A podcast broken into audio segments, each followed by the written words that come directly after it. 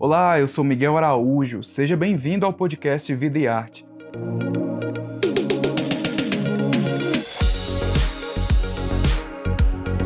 Aqui você encontra conversas com vários artistas brasileiros.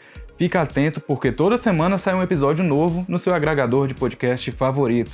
E ó, para acompanhar o bate-papo na íntegra e saber de mais detalhes sobre o projeto Vida e Arte Convida, assine o Povo Mais, a plataforma multi-streaming do jornal O Povo. E acompanha também o Vida e Arte nas redes sociais e nos cadernos especiais do o Povo.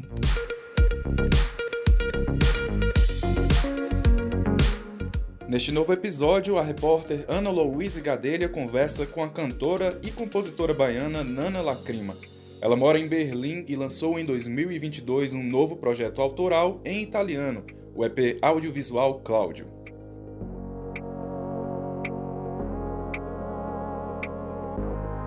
Olá, pessoal, sejam muito bem-vindos a mais um episódio do Vida e Arte com Vida, que é um quadro de entrevistas aqui do Vida e Arte. Vocês já sabem que de 15 em 15 dias nós temos aqui um papo com profissionais da cultura, artistas em geral, para falar aí sobre a sua carreira, os seus últimos lançamentos, né? E toda a trajetória. Por aqui já passaram nomes muito importantes como Mário Fernandes, Léo Bittencourt, Sofia Abraão, Isabel Teixeira, Hungria, dentre muitos outros que vocês já sabem se vocês acompanham aqui o quadro, né? E neste novo episódio nós vamos conversar com a cantora e compositora Nana Lacrima, que lançou recentemente o seu EP audiovisual intitulado Cláudio. Ele é autoral e é em, em italiano. Nana é uma artista natural da Bahia, mas ela reside em Berlim. Após o seu álbum de 2017, intitulado Comigo Ninguém Pode, ela lança agora um EP inspirado no, no cinema giallo, né, que eles chamam, que é aí uma junção das artes da Itália. Com um clipe gravado em Salvador, a artista garante um projeto com muita cultura e diversidade. Então, Nana, eu queria te dar as boas-vindas. Muito obrigada por aceitar o convite. E assim, o papo vai ser ótimo. Vamos falar sobre vários pontos e eu espero que você goste. Boa tarde, Ana. Obrigada pelo convite. Boa noite aqui para mim, em Berlim. Já são oito horas. Já está escuro. Ana, desde quantos anos você canta? Eu queria assim saber, não precisa ser a história completa, mas eu queria saber um pouco sobre os seus primeiros contatos com a música. Eu acho que eu já nasci cantando, assim. Porque acho que era a coisa que eu mais gostava de fazer quando eu era criança. Eu gostava muito de cantar e de, eu gostava muito de música, de modo geral, assim. Eu queria muito tocar piano e queria muito cantar e cantava assim. Minha personalidade é cantarolar. Eu fico cantando o tempo inteiro. Mas é, acho que com 10 anos eu comecei a cantar em um coral. Foi aí que eu realmente comecei assim a cantar, né? Foi a primeira experiência. Quais foram as tuas principais inspirações na música? E eu também queria saber se elas ainda são as mesmas. Assim, eu acho que inspiração é uma coisa muito fluida, né? Muito mutável, porque no momento da sua vida você escuta muito uma coisa, depois você passa para outra coisa. E tem aquelas coisas que são os clássicos que você ouve sempre, que parece que não muda nunca para você, né? E acho que sempre teve essa, essa referência da, da trilha sonora de filme no meu trabalho desde o começo. Nunca foi uma coisa que eu explorei assim, literalmente. Talvez no meu primeiro disco, algumas coisas e tal. No segundo, já não explorei tanto. E aí agora nesse eu, eu resolvi explorar assim como uma referência principal. Então, muitos compositores de trilhas sonoras, principalmente de filmes italianos, acho que é uma coisa que estava sempre no background, assim, e agora eu trouxe meio que abracei totalmente essa referência, sabe? Você falou que tem coisas que a gente escuta sempre. O que que você escuta sempre? O que eu escuto sempre? Bom, música brasileira, para começar, eu escuto sempre. Bom, Caetano, Gal, Gil, enfim, os clássicos que não tem como fugir da nossa essência, né? E música, assim, americana dos anos 70, que é uma coisa que eu cresci ouvindo em casa. Então, para mim é uma coisa que não muda nunca. Nana, como é que você define o seu estilo musical? Você acredita que você passeia por diferentes estéticas ou você costuma ali seguir uma mesma linha de produção, de composição? Eu acho que eu, eu tendo a orbitar sempre uma coisa assim inspirada no, no passado, talvez, meio sessentista, setentista. Isso é uma coisa que eu acho que, por mais que eu tente mudar, eu sempre volto para esse mesmo lugar, porque acho que vem muito da minha referência mesmo, das coisas que eu cresci ouvindo, das coisas que eu gosto esteticamente. Mas eu tento sempre experimentar mais, sabe? Então, eu acho que quando você vai de um disco para outro meu, você vê uma mudança muito grande, assim, de estilo, eu acho. E o que mantém junto, na verdade, é a minha voz, né? Que eu acho que a, a produção ao redor sempre é muito diversa. Você lançou em 2017 um disco intitulado Comigo Ninguém Pode, né?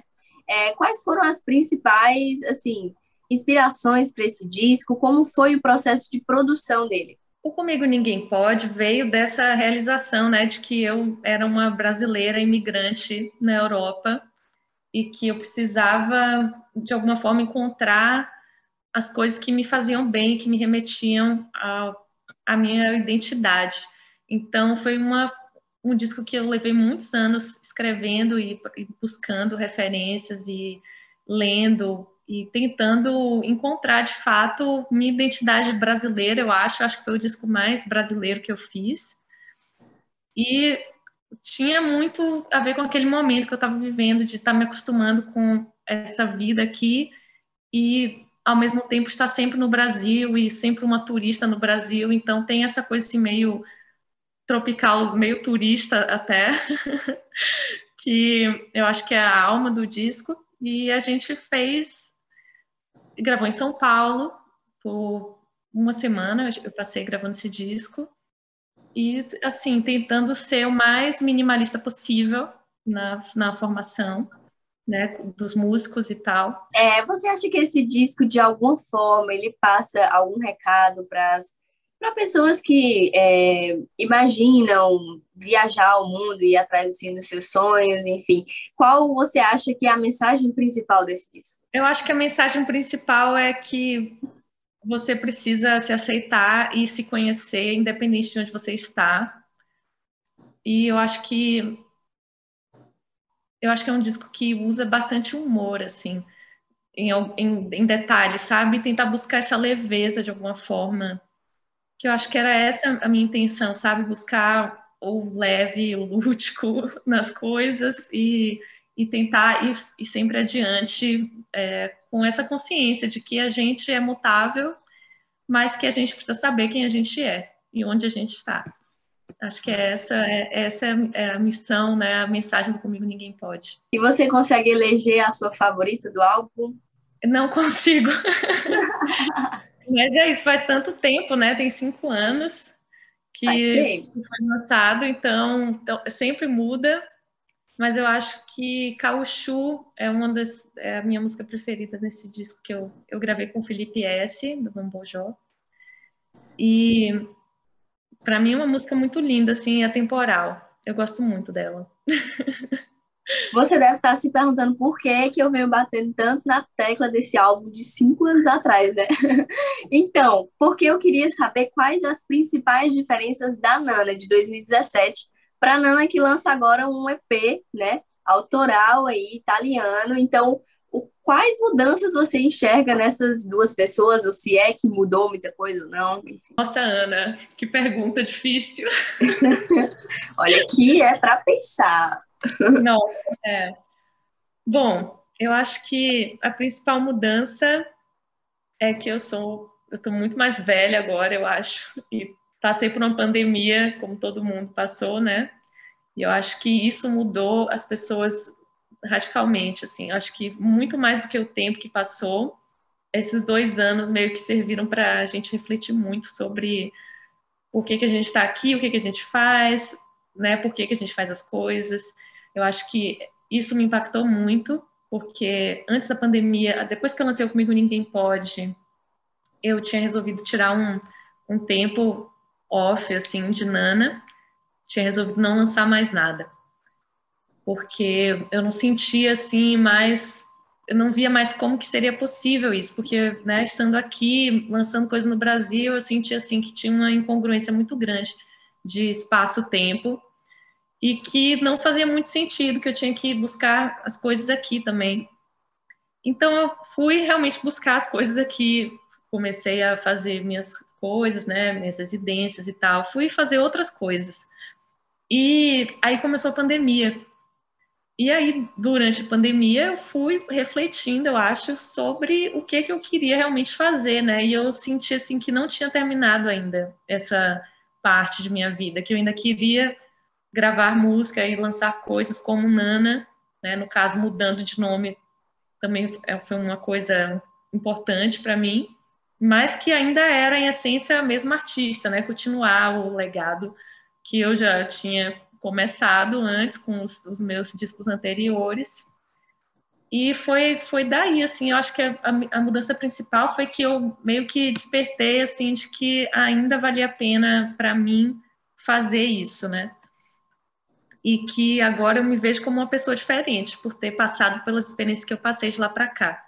E vamos agora falar do seu EP. Eu queria saber como é que surgiu a ideia de retratar esse, cinema, né? Essa, essa, querendo ou não, uma cultura artística, né? E quanto tempo você vem pensando nele? Porque eu tive até uma dificuldade para entender que você era daqui, estava em Berlim e estava fazendo algo italiano. Eu demorei para unir essas coisas. Então, eu queria que você me falasse um pouco sobre. Então, acho que eu posso começar falando que eu fui casada com um italiano, né?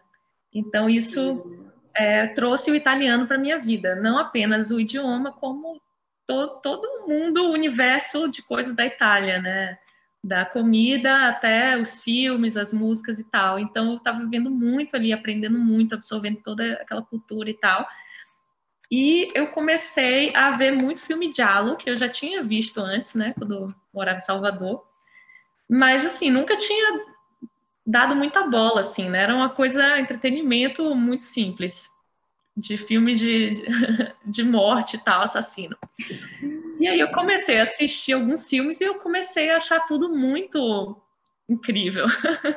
As cores e a, a música, os figurinos e tudo assim começou a me chamar muita atenção. E foi nesse momento que eu queria lançar alguma coisa nova, ou começar a pensar em alguma coisa nova para lançar.